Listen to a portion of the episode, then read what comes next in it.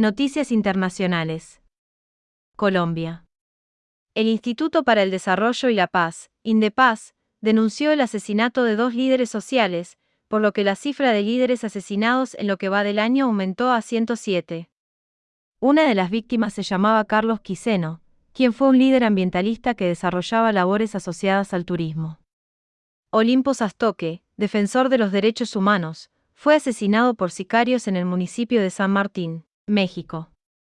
El gobierno de Andrés Manuel López Obrador acusó al gobierno de Estados Unidos de apoyar a los grupos opositores al tramo 5 del tren Maya, que recorre 50 kilómetros entre las ciudades de Cancún y Tulum. El gobierno declaró al proyecto como un asunto de seguridad nacional y apuntó a pseudoambientalistas financiados por el gobierno de Estados Unidos. El Papa Francisco se disculpó en nombre de la Iglesia por el mal que tantos cristianos cometieron contra los pueblos indígenas en las escuelas residenciales de Canadá. Las instituciones funcionaron desde fines del siglo XIX hasta la década del 90. El sumo pontífice subrayó que la mentalidad colonialista llevó a una destrucción cultural de los nativos. Los representantes de los pueblos indígenas exigen a la Iglesia Católica que se pueda juzgar a los responsables de las escuelas. Rusia, Ucrania.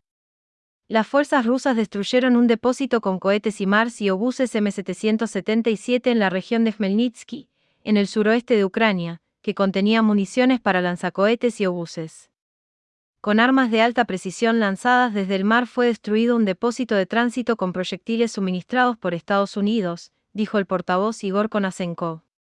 Informó Larry Levy. El Banco Europeo de Inversión aprobó ayer la entrega de otros 1.590 millones de euros, con el apoyo de garantías del presupuesto de la Unión Europea, para ayudar a Ucrania a reparar las infraestructuras dañadas por la guerra con Rusia y reanudar proyectos críticos para atender las necesidades urgentes de la población.